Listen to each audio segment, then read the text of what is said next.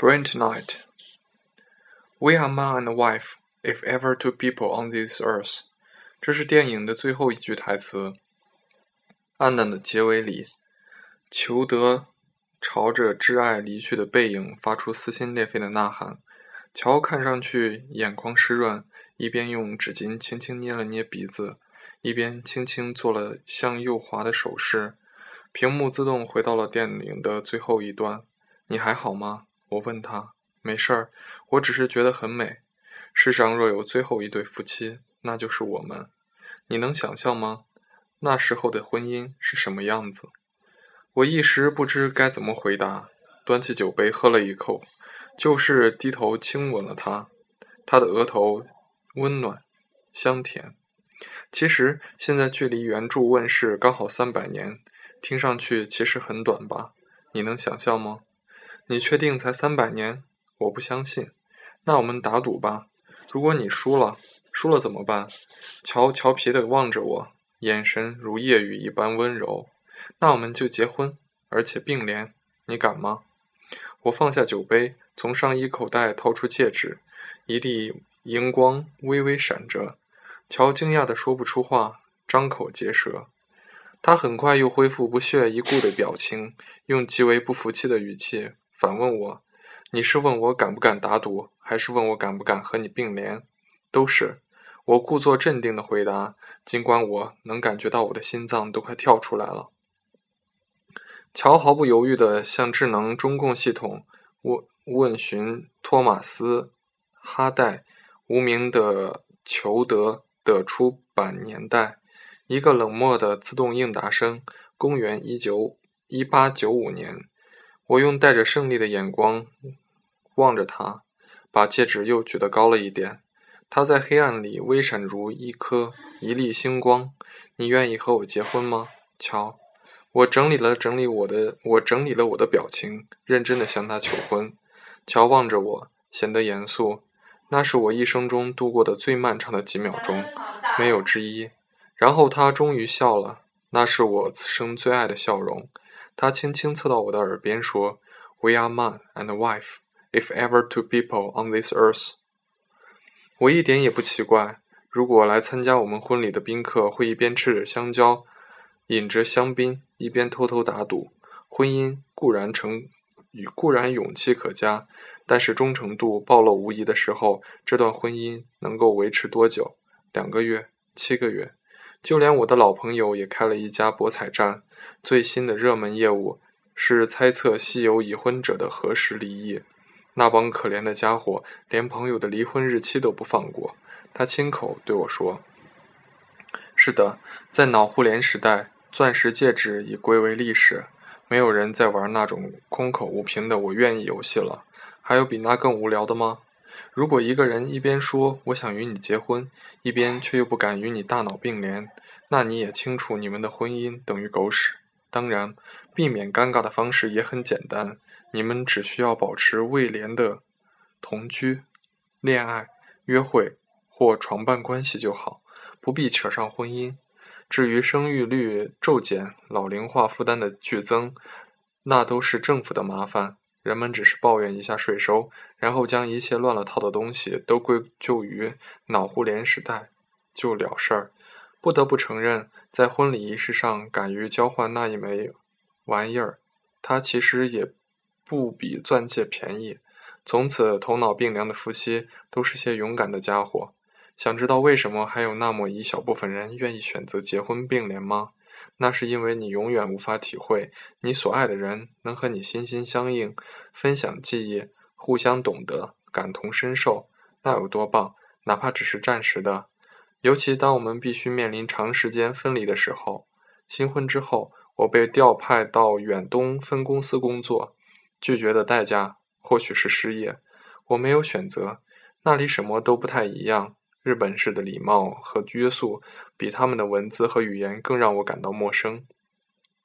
那里又干净又清静，有时候几乎清早冷得让人感到无可生无可恋。记得刚到不久的时候。有那么一天清晨，我乘空空轨前往公司，像往常一样，车厢里的人们依旧极为礼貌地保持着绝对的安静，没有任何一点声音。突然，一个少妇怀中的婴儿不知为何啼哭起来，少妇惊慌极了，赶紧试图让婴儿安静下来，但似乎毫不奏效。于是，她迅速地放弃哄劝孩子，立刻站起了起来，不断向周围所有的乘客鞠躬道歉，一直不停地说：“对不起，对不起，实在抱歉。”车刚一到站，他便抱起婴儿，忙不迭地逃下了车。我敢打赌，那一站绝不是他本来的目的地。初来乍到，那一幕让我感感受深刻。我转身望着少妇下车后匆匆离去的背影，那背影修长、美丽，有些像桥。我不由得想，如果我们也有一个孩子，会是怎么样的呢？而如今，我们之间隔着一整一整大一整个大洋和一大片陆地。感谢上帝，要不是因为大脑并联，我简直无法从那些寂寞中存活下来。其实。实在是太寂寞了，在清晨等候买咖啡的队伍中，在中午独自坐在公司餐厅角落吃三明治的时刻，在下班之后的空中空中快轨中，在走回公寓的那一段路上，在那抹密实的、陌生的、冰冷的、川流不息的人群里，我寂寞的像一个影子。而如影随形的才是我的肉体。只要我不在工作的时刻，我都会不由自主地走进乔的意识里。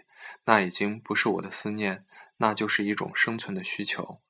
我需要感知到他在做什么，他看到了什么，他感受到了什么。一阵风吹动了他的头发，一滴雨掉在了他的皮肤上，一口很香的煎饼。一个很英俊的路人走过来，向他吹了吹口哨。办公桌上堆着太多文件。他对老板的不近人情生气了，他也在想我了。他的分分秒秒喜怒哀乐都在我的脑海里，或者这样说更精确，我存在于我存在于他的分分秒秒的喜怒哀乐里。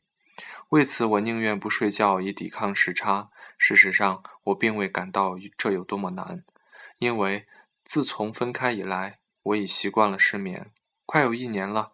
只有直到有一天，东京时间凌晨五点。他在第十一街的咖啡馆喝下午茶，我依旧失眠未睡，有些昏沉。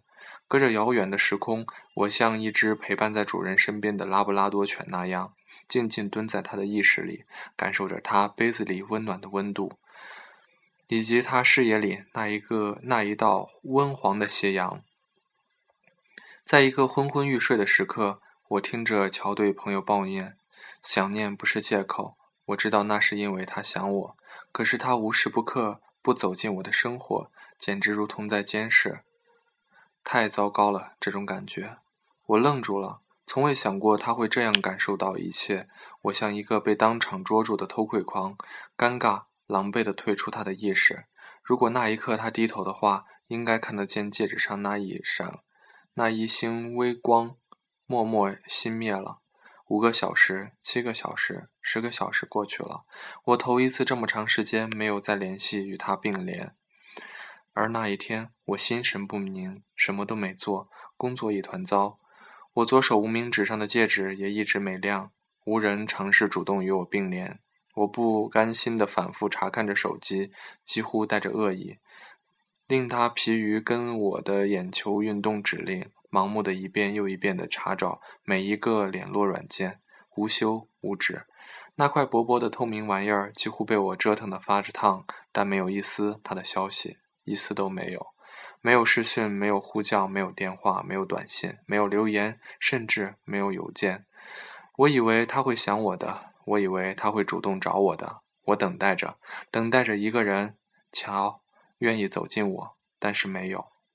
十二个小时后，我忍无可忍，只能再次硬着头皮尝试主动与他并联。这个时候，我才发现乔已经修改了他的密码，我已无法走进他的意识了。老天，我们竟然会沦落到用电话联系！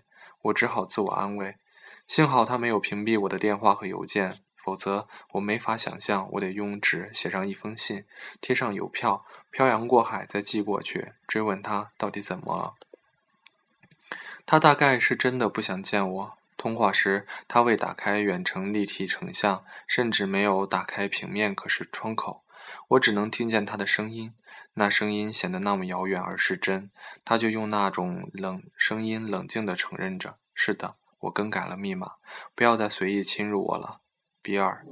我们现在距离很远，接受现实吧，过好你的生活。我也会想你，我也爱你，但我需要空间。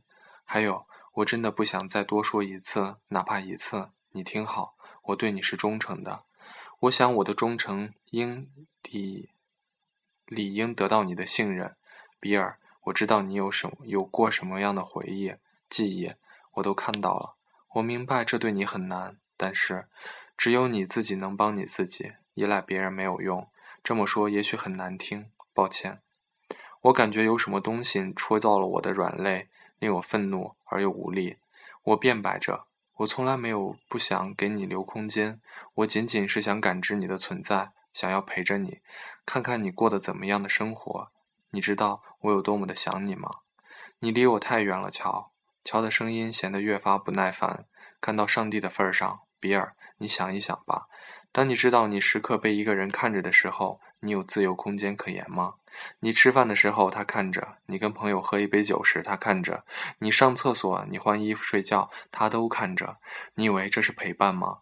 告诉你吧，这对我来说简直就是生活在一九八四。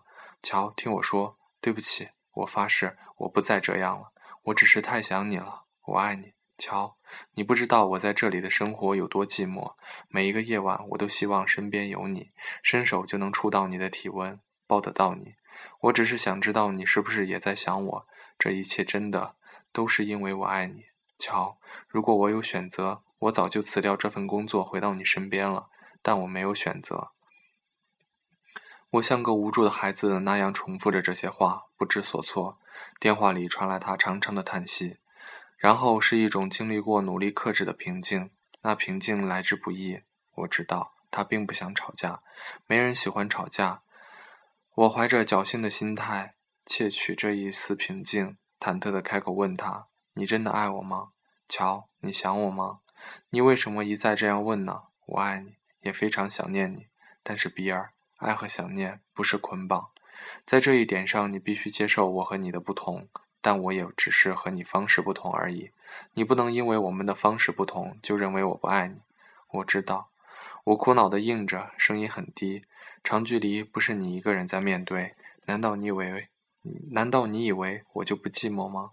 我还要说多少遍？爱是信任，爱是一种终极的安全与自由。我相信你，所以我从来无需通过随时保持并联来取证你对我的感情。我不是在取证，我只是……我继续辩解。你是，你确实是，比尔，不要再回避这件事了。答应我去看看心理医生吧，你这样我很担心。那次争吵之后，我们达成一致，只有周六时我才能与乔并联。我想把一年的时光分割成周为单位，应该会过得快一些吧。可是我想的太简单了。每个礼拜的其余六天中，思念与寂寞像一根绳索的两端，拔河一样的割着我的脖子，最后渐渐勒紧。每一次，我都觉得周六再不来到，我就要窒息了。然而，不知出于何种缘故，我不敢，或者说我不想再让乔觉得我像个孩子一样缠着他，让他没有空间。简是我在社交软件上认识的，他说他是波士顿人，但他始终没有告诉我他现在在哪儿。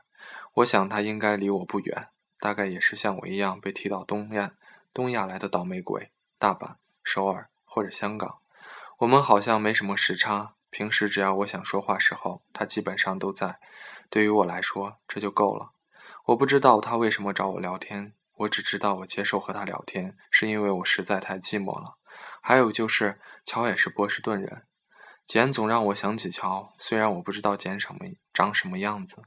我们连电视频电话都没有通过，我们只是像两百多年前的人们那样，在网络里打字聊天。有一句没一句的，甚至有时候还会写电子邮件。忙起来的时候也顾不得上第一时间回复，但只要他能，他永远耐心地陪我说话。我们什么都聊。是的，我们什么都聊。关于生活，关于工作，关于桥，关于上周看到的那部电，那部全全为动作电影有多糟糕，关于明天要下雨，关于樱花季的拥堵，关于眼下走钢丝一般的国际和恐怖平衡，关于去年驾驶一辆自排古董轿车时有多么笨拙，几乎毁了它。当然，还有最令个人化的问题。我也不知道为什么会对他这样毫无保留地说起自己的童年。我从来没有见过自己的父亲，还有神秘冷漠的。也许因为憎恨我父亲，所以连带憎恨我的母亲。简不同意我这样的说法。他说：“没有母亲会憎恨自己的孩子，那是你的错觉。”我告诉他：“不，如果你也经历过我经历过的，你也会，你也许会懂。错觉也是感觉。”我的确没有经历过，我不懂。看，这就是为什么需要人和人之间并联，这样你，这样你们才能感同身受。乔与你并联过，见过你的记忆，你觉得他可以对你感同身受，或者说并联真的能解决问题，解决你的痛苦吗？不知为何，我感觉回答不上来。简占领了我的诗语，继续道：并联只不过是增加了一个人，和你一起分担记忆。或痛苦，怎么说都好，但记忆本身或痛苦本身根本没有消失，不是吗？简总是这么一针见血，他说话的方式令我又爱又恨，但这并不妨碍我们聊得非常投机。也许和乔都没有这样投机过。简是个善于倾听的人，在我没完没了的抱怨婚后感情的不顺，抱怨乔不肯与我时时刻刻并联，抱怨我寂寞的时候。简都听得非常耐心，而且更加耐心地安慰我。也不知道为什么他有这么耐心，他这么有耐心。我没有问过，也许也从没想过问他。我只知道，若不是因为有简的存在，其实不知道怎么熬过一周当中的其余六天。乔不怎么搭理我的六天。那是周六的清晨，七点上午，闹钟将我从一个关于乔的梦境里叫醒。我不睡懒觉。周六对我来讲是一周中最期待的一天，不是因为那是周末，而是因为这一天我可以与乔并联。关于简的出现，我打算主动告诉乔伟浩，我可不想有什么失误或误会。就这样，我躺在床上，顺着那一股强大而温柔的梦境般的意识进入乔的意识。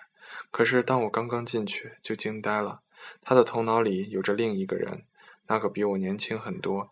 几乎还是一个少年的样子，他正恬不知耻地和他纠缠着，吻他，强行抱着他，撕去他的衣服，而乔并没有彻底反抗他的拥抱和亲吻，他只是半推半就，眼神中带着某种爱怜之意，望着他，迁就着他的情欲。我感觉自己的头一下子就爆炸了，我就这么眼睁睁地看着乔与那个人拥抱，彼此身体交缠，他们的前戏显得如此自然。如此投入，犹如一对情侣被密封在一个完全隔离的立方体空间内，正享受二人世界。任凭我怎么剧烈的在外面喊打、扑打、叫喊、阻止、大哭，都毫无察觉。突然间，那个隔绝隔音空间内的少年看了我，上帝啊，他真的还是一个孩儿。他赤裸身体直视着我，带着和我一样又恐惧又愤怒又狂怒的神色。仿佛我夺走了他的所爱，有种誓不罢休的决斗之心。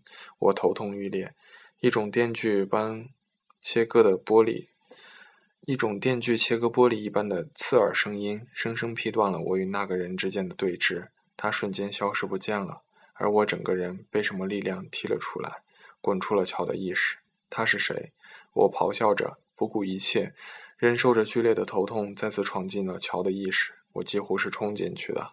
像个疯子一样，乔正躺在浴袍里洗澡，赤裸上身，赤身裸体，惊呆地望着我。什么？他是谁？你怎么了？你知道我在说谁？我扔下乔，发疯一般的去找那个该死的混蛋。他肯定正脱得精光，藏在家里某个角落。我发誓，我一定把他得找到，然后拎出来，撕个粉碎。我像红了眼的斗牛一样东闯西撞。乔惊恐地在。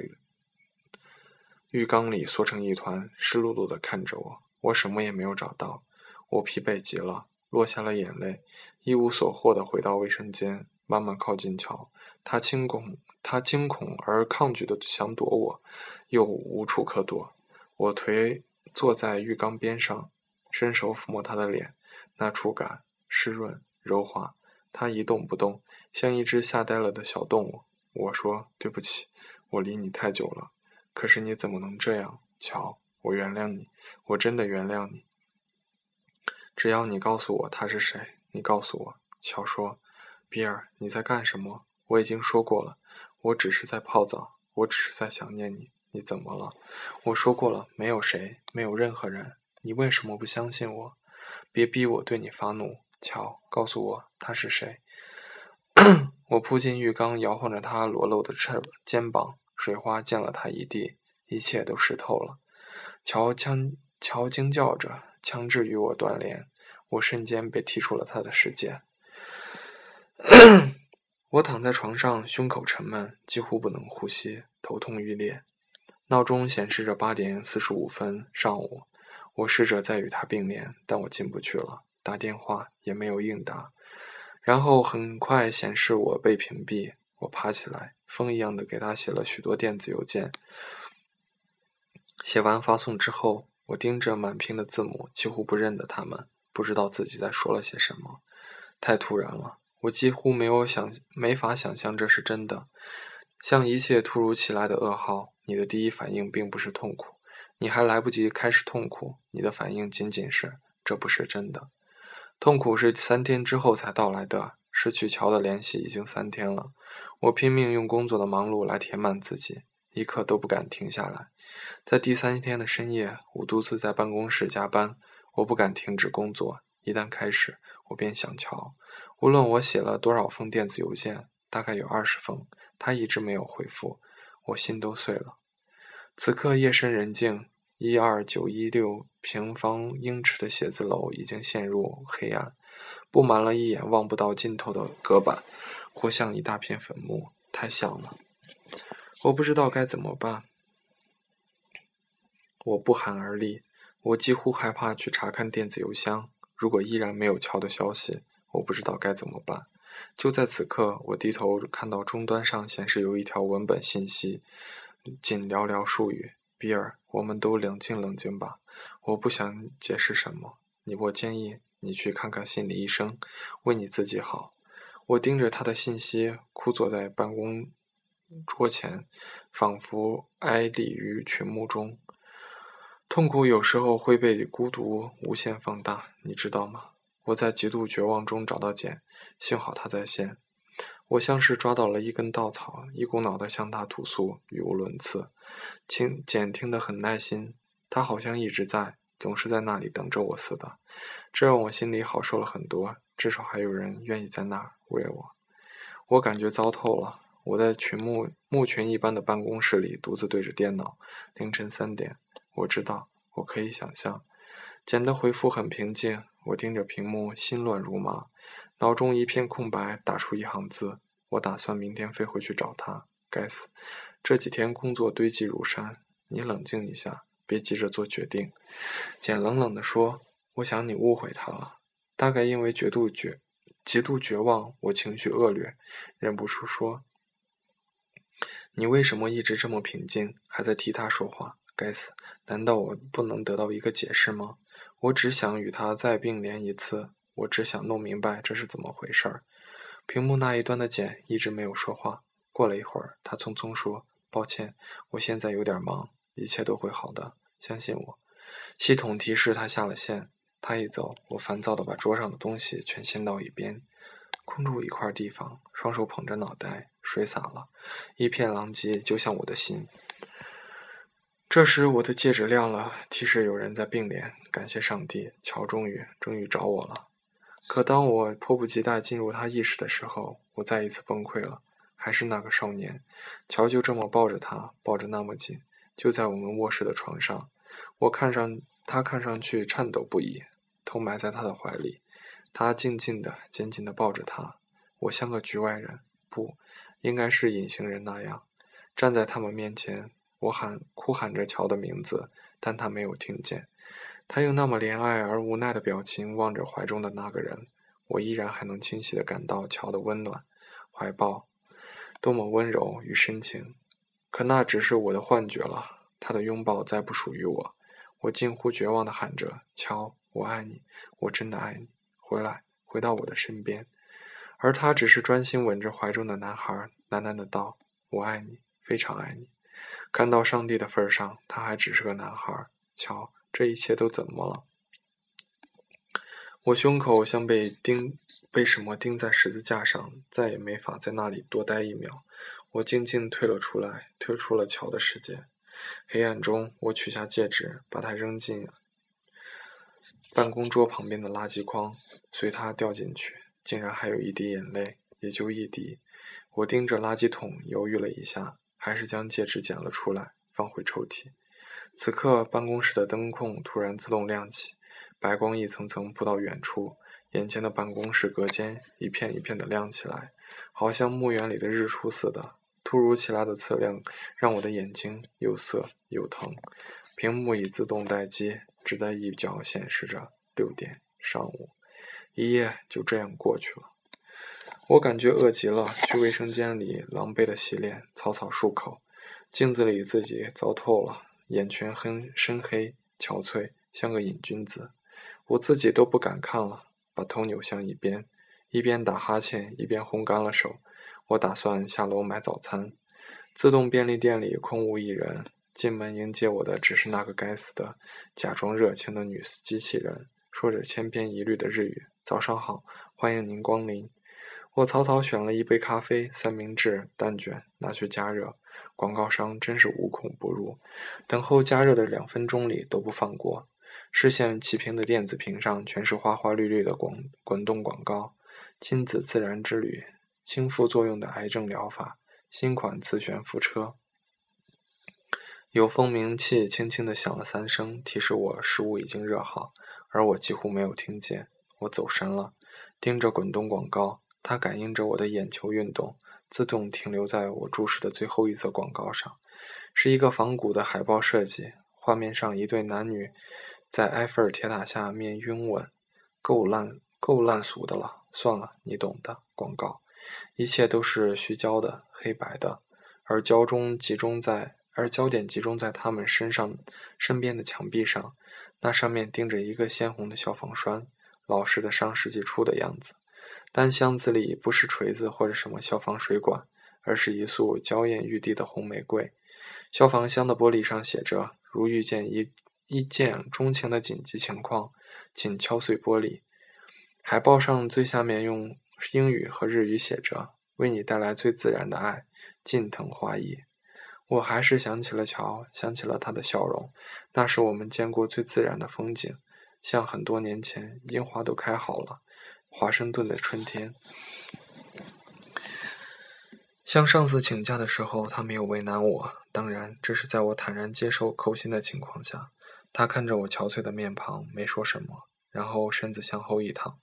肥硕的身体整个陷在椅子里，他脸上是一种说不清善恶的平淡表情，耸了耸肩膀，说：“好吧，婚姻很珍贵，不是吗？尤其是现在，年轻人，祝你好运。”候机厅里，我焦虑而痛苦地等待着航班，我几乎没有带行李，等候的时间里，分分秒秒都很难挨。我找到了简，和他说话，他依旧在，我几乎要感动了。在乔的缺席中，他总是在。然而，他似乎对我突然回去的决定非常吃惊。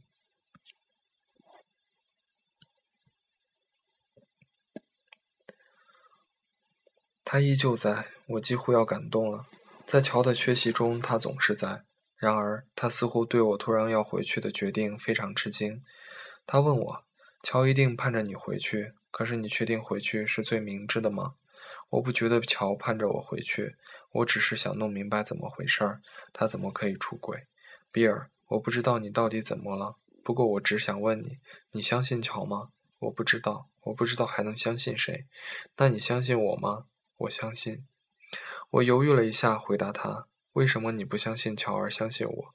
我愣住了，一时回答不上来。简没有说话，似乎用沉默逼迫我给出答案。我想了很久，回答他：我想，因为你比他更关心我。难道乔不关心你吗？或者你对于感情的需求仅仅就是被关心？是人都需要被关心，这并不是错。乔没有像你这样关心过我，我忍不住又焦躁起来。也许是因为乔希望你能够有成熟的观，感情观念，你不能像依赖母亲那样依赖她。陪伴永远不解决问题，并联也不能。不论你们如何并联，都不能真的消解你的结症结。并联指向止痛药，并不是真的治疗。说的像个医生似的。一股无名之火点燃了我，我双手颤抖着无法打字，对着电脑大声吼叫：“出轨，他出轨，就这么简单。你却还在我和我胡扯着什么情节？老天，我都想不出那个词儿。你简直跟那些只会靠精神分析那一套来骗钱的心理医生一样恶心，一副居高临下的模样。有时候你和聊乔真的太像了，你知道吗？”电脑默默地将我的文字识别为文字，语音识别为文字，发送了过去。我吼得大大声了。安静的候机厅里，时间像被暂停了一一瞬，所有人都停下来望着我。幸好只有一瞬而已，然后又默默地各走各路。相信我，乔没有出轨。简在那一端冷静地打出一行字：“我亲眼所见，不止一次。我只想回去弄个明白，这都不能吗？”我一通发火，努力克制，不再喊出来。打字打得双手颤抖。说吧，你为什么这么关心我？我们从未见面，我们并不认识。你为的是什么？你喜欢我吧？还是骗子、变态？看我痛苦，你很开心。你到底想什么？我狠狠地发泄一通。我盯着屏幕，呼出一口气，用仅剩的一丝理智制止了自己，把它发送出去。头疼、胃疼同时侵袭而来，我难受的改变坐姿，想蜷缩起来一下，可我不小心碰触到了屏幕，屏幕显示已发送，后悔也来不及。但是管他呢，我有点忐忑的面对下来的那一阵沉默，一时间谁都没有说话。该登记了，他依然没有说话。就在我烦躁的后悔，打算道歉请他原谅的时候，他打出一行字，还是与乔说的一样。最后一次建议，你还是去看看精神病医生吧。我想你的问题不只是心理问题那么简单。还有，你说的对，我的确很关心你。我为你找到了一些书，飞机上你可以读读，就当打发时间吧。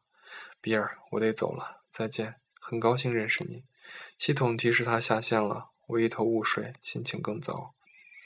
文件传文件传送过来，是些学术类的，关于 DID。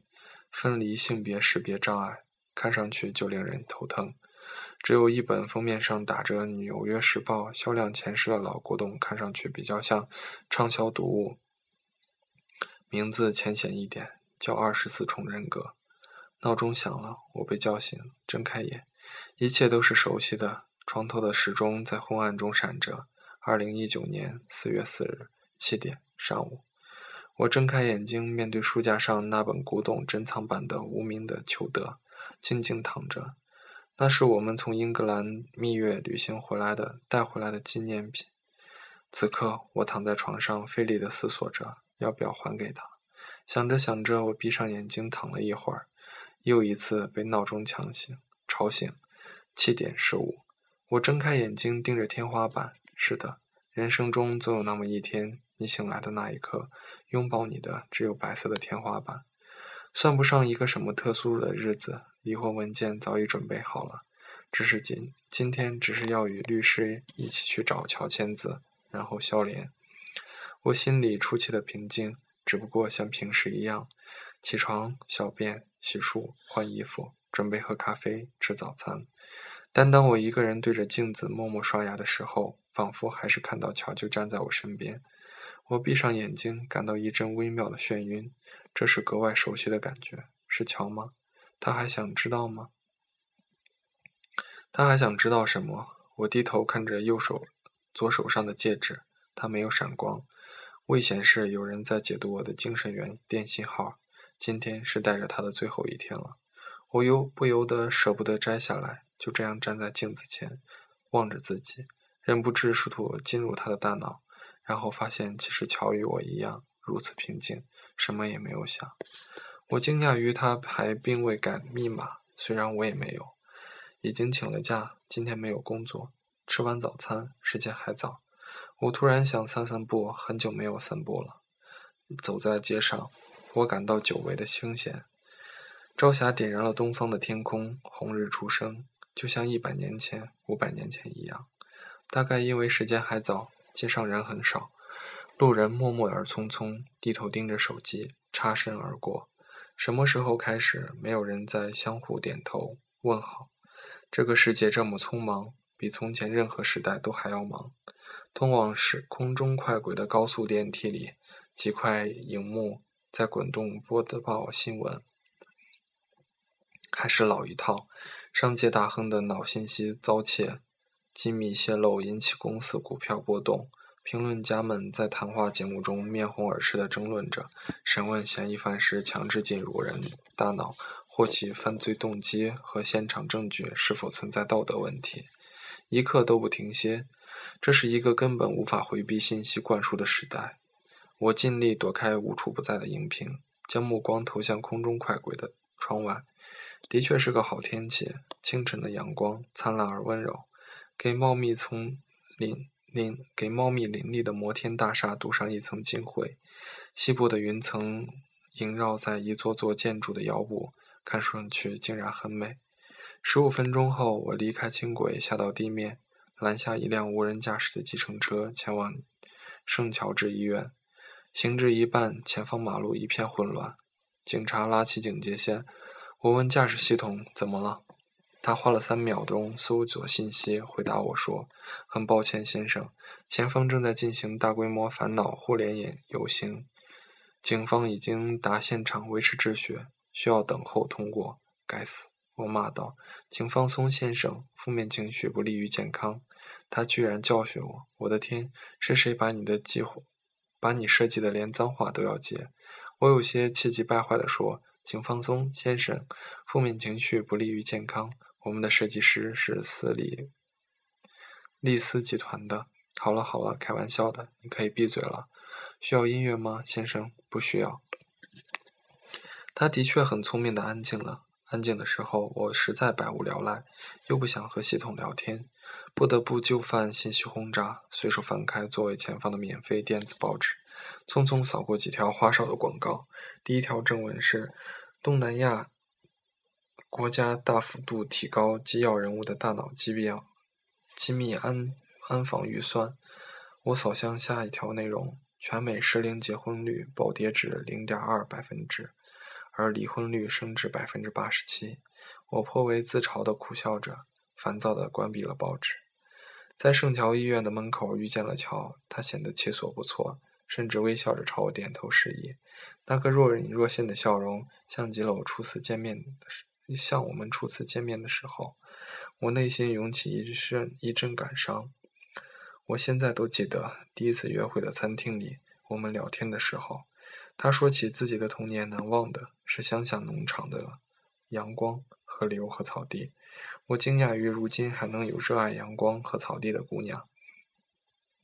都市早已密集的，让我们看不到自然了。他的笑容是我见过最自然的东西。我忍不住想要与他相伴下去。那一年我二十七岁，二十七年来我所做的一切选择都和大多数人没有区别，唯独结婚这件事显得和周围不一样。但我从来没有想过我会输得这么快。仅仅两年，我们便走到尽头，静静的在律师的陪伴下签署离婚文件，摘掉戒指，修改加密方式，从此切断再感。知彼此的可能性。躺在布满精密仪器的服务维护室里，我们的头部被连上了复杂的管线。乔安技术员会疼吗？技术员说不会。你没有什么感觉，也许会有些微微的眩晕，很快就好，连表体伤口都不会有。放心吧。修炼之后，从医院出来的台阶上风很大，乔的风衣衣摆被吹起来。头发显得凌乱，但想到眼前这短短的一段台阶，将是我们同行的最后一段路了。想到这个世界上那个你曾经交付了全部记忆和感受，曾经最懂你、最了解你的人再也没有了，我便感到像雨水浸透全身一样难受。而这种感受，他也不会再感同身受了。我一瞬间在泪，有泪在即。痛苦突然像操场上不知何处飞来的足球，狠狠地砸中我。我忍不住说：“你原谅我吗？我们重新开始。”乔，你知道的，那不是我本意。我并不想。乔看着我，用一种坚硬的沉默打断了我的话。那沉默令我明白，我们永远也回不去了。他没有说话，只是看着我，在沉默中微微皱头，无奈的、伤感的，也许也是痛苦的，皱眉。一片细小的落叶不知从何处飞来，风如一只手，那片落叶像发卡一样轻轻地别在他凌乱的头发上。我心碎的伸出手，想要替他取下。我也无无比意外，城市里竟然会有落叶。而乔以敏感而防备的姿态，迅速的、坚决的、迅速而坚决的伸手挡住我。别这样，别，比尔。抱歉，我只是……你头上有一片落叶，我只想帮你摘下来。我唯恐惊扰到了他，解释以求原谅，他这才放下手。我轻轻摘下落叶，有些不知所措地把它捏在手里。他低头盯着我手里的落叶，谢谢。过了好一会儿，他才礼节性的用轻的我几乎听不见的声音向我道谢。然后他说：“好了，比尔，我得走了，保重，再见。”乔的语气很冷，像那一夜的冬夜，那一年的冬夜。那个夜晚是几月几日？我有点记不起来。但是是在圣诞节之前，一定是的，因为我清晰的记得我请了假从日本赶回来与他对峙，我们争吵的那么剧烈，而旁边有一棵翠绿的圣诞树，像个庸俗的好事者那样一直站着，一边凑着热闹，亮闪闪的小灯泡还不断闪着，令人心烦。乔转身准备离去，我舍不得放弃这个背影，追问他，我只想知道为什么。你要装成简与我联系，你不信任我吗？